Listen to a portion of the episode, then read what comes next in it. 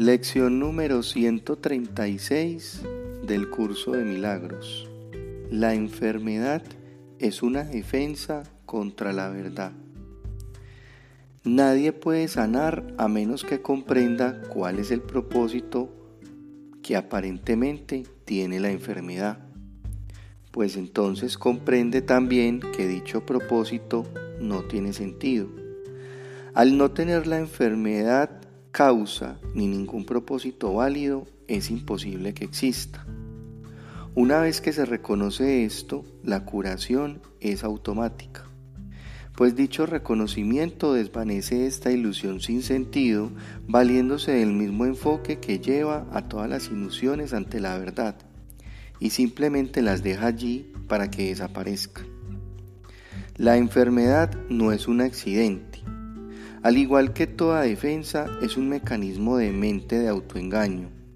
Y al igual que todos los demás mecanismos, su propósito es ocultar la realidad, atacarla, alterarla, incapacitarla, distorsionarla, tergiversarla y reducirla a un insignificante montón de partes desarmadas. La meta de todas las defensas es impedir que la verdad sea íntegra, las partes se ven entonces como si cada una de ellas fuese un todo en sí misma. Las defensas no son involuntarias ni se forjan inconscientemente. Son como varitas mágicas secretas que utilizas cuando la verdad parece amenazar lo que prefieres creer. Parecen ser algo inconsciente debido únicamente a la rapidez con que decides emplearlas. En ese segundo o fracción de segundo en que decides emplearlas, reconoces exactamente lo que te propones hacer y luego lo das por hecho. ¿Quién, sino tú, decide que existe una amenaza que es necesario escapar y erige una serie de defensas para contrarrestar la amenaza que ha juzgado real?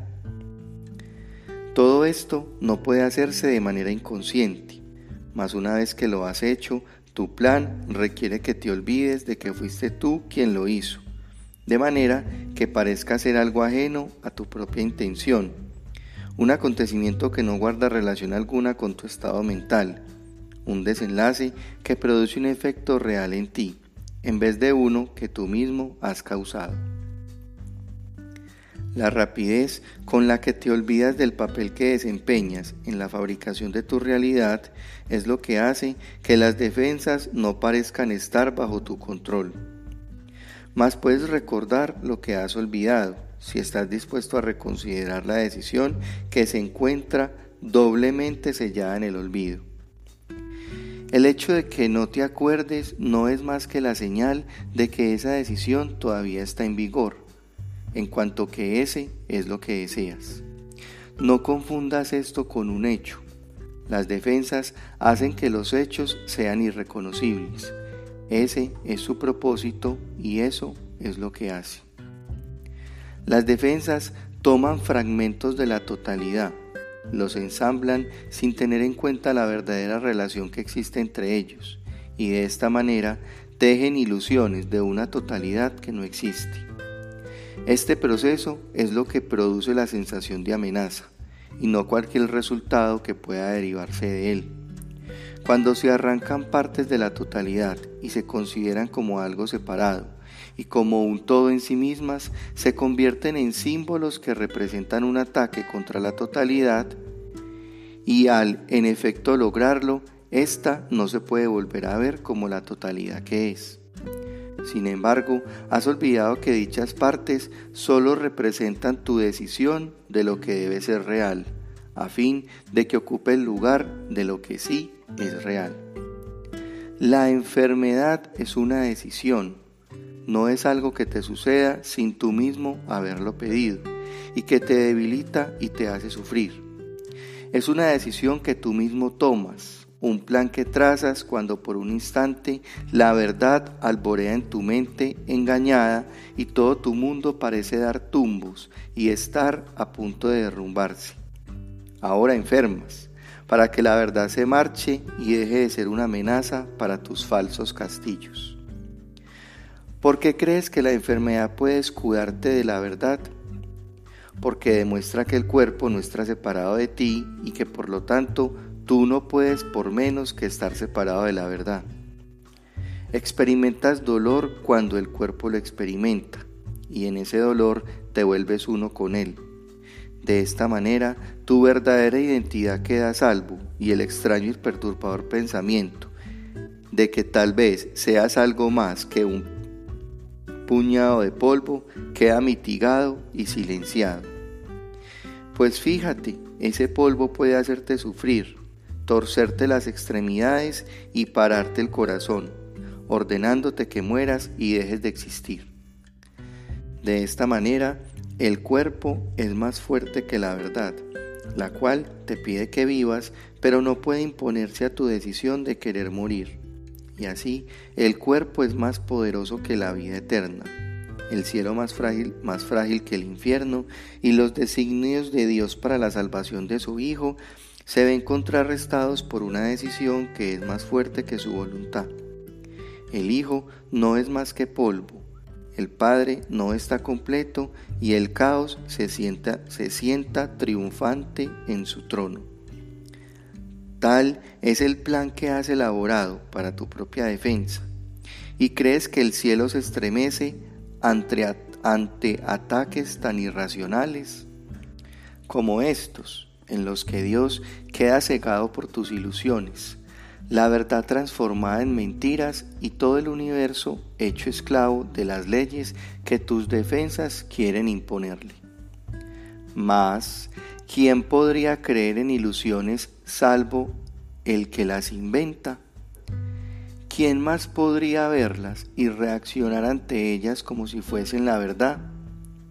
Dios no sabe nada de tus planes para cambiar su voluntad el universo permanece indiferente a las leyes con las que has creído gobernarlo, y el cielo no se ha inclinado ante el infierno, ni la vida ante la muerte. Lo único que puedes hacer es elegir pensar que mueres o que sufres enfermedades, o que de alguna manera tergiversas la verdad. Lo que ha sido creado no guarda relación alguna con eso. Las defensas son planes para derrotar lo que no puede ser atacado. Lo que es inalterable no puede cambiar y lo que es absolutamente impecable no puede pecar. Esta es la simple verdad. No recurre a la fuerza ni al dominio, no exige obediencia, ni intenta demostrar cuán fútiles y lamentables son tus intentos de planear defensas que la pudieron alterar que la pudiesen alterar. La verdad solo desea brindarte felicidad, pues ese es su propósito. Quizá enhala un pequeño suspiro cuando rechaza sus dones. No obstante, sabe con absoluta certeza que recibirás lo que Dios dispone para ti. Este hecho es lo que demuestra que el tiempo es una ilusión, pues el tiempo te permite pensar que lo que Dios te ha dado no es verdad ahora mismo, como no puede por menos que serlo. Los pensamientos de Dios son totalmente ajenos al tiempo, pues el tiempo no es sino otra absurda defensa que ha surdido contra la verdad. Lo que Él dispone, no obstante, está aquí y tú sigues siendo tal como Él te creó. El poder de la verdad es muy superior al de cualquier defensa, pues ninguna ilusión puede permanecer allí donde se le ha dado entrada a la verdad. Y esta alborea en cualquier mente que esté dispuesta a deponer sus armas y a dejar de jugar con necesidades. La verdad se puede encontrar en cualquier momento, incluso hoy mismo, si eliges practicar darle la bienvenida. Este es nuestro objetivo hoy Dedicaremos un cuarto de hora en dos ocasiones a pedirle a la verdad que venga y nos libere. Y la verdad vendrá, pues jamás ha estado separada de nosotros. Tan solo aguarda la invitación que hoy le hacemos. Introducimos, introducimos dicha invitación como una plegaria de curación para que nos ayude a superar nuestra actitud defensiva y permita que la verdad sea como siempre ha sido. La enfermedad es una defensa contra la verdad. Aceptaré la verdad de lo que soy y dejaré que mi mente sane hoy completamente. Repito la idea. La enfermedad es una defensa contra la verdad. Aceptaré la verdad de lo que soy y dejaré que mi mente sane hoy completamente. La curación destellará a través de tu mente abierta a medida que la paz y la verdad se alcen para ocupar el lugar de la contienda y de las imaginaciones vanas. No quedará ni un solo rincón tenebroso que la enfermedad pueda ocultar y defender contra la luz de la verdad. No quedarán en tu mente figuras sombrías procedentes de tus sueños ni sus absurdos y obscuros anhelos, cuyos propósitos dobles se persiguen descabelladamente. La mente sanará de todo deseo enfermizo que jamás haya tratado que el cuerpo obedeciera. Ahora el cuerpo está sano porque la fuente de la enfermedad está dispuesta a recibir alivio y reconocerás que practicaste bien por lo siguiente. El cuerpo no sentirá nada en absoluto. Si has tenido éxito, no habrá sensación alguna de enfermedad o de bienestar, de dolor o de placer. La mente no responderá en absoluto a lo que el cuerpo haga. Lo único que se conserva es su utilidad y nada más. Tal vez no te des cuenta de que esto elimina los límites que le habías impuesto al cuerpo como resultado de los propósitos que le habías adjudicado. A medida que estos se dejan a un lado, el cuerpo tendrá suficiente fuerza para servir a cualquier propósito que sea verdaderamente útil. La salud del cuerpo queda plenamente garantizada porque ya no se ve limitado por el tiempo, por el clima o la fatiga por lo que come o bebe, ni por ninguna de las leyes a que antes lo sometías. No tienes que hacer nada para que esté bien, pues la enfermedad es ahora imposible. Mas para conservar esta protección es, es preciso que te mantengas extremadamente alerta. Si permites que tu mente abrigue pensamientos de ataque, juzgue, o trace planes para contrarrestar cosas que tal vez puedan pasar en el futuro, te habrás vuelto a extraviar y habrás forjado una identidad corporal que atacará al cuerpo, pues en ese caso la mente estará enferma. De ocurrir esto, remedialo de inmediato, no permitiendo que tu actitud defensiva te siga haciendo daño. No te confundas con respecto a lo que necesitas sanar, sino que di para tus adentros. He olvidado lo que realmente soy, pues me confundí a mí mismo con mi cuerpo. La enfermedad es una defensa contra la verdad, mas yo no soy un cuerpo, y mi mente es incapaz de atacar. Por lo tanto, no puedo estar enfermo. Repito la idea. He olvidado lo que realmente soy, pues me confundí a mí mismo con mi cuerpo. La enfermedad es una defensa contra la verdad, mas yo no soy un cuerpo y mi mente es incapaz de atacar. Por lo tanto, no puedo estar enfermo.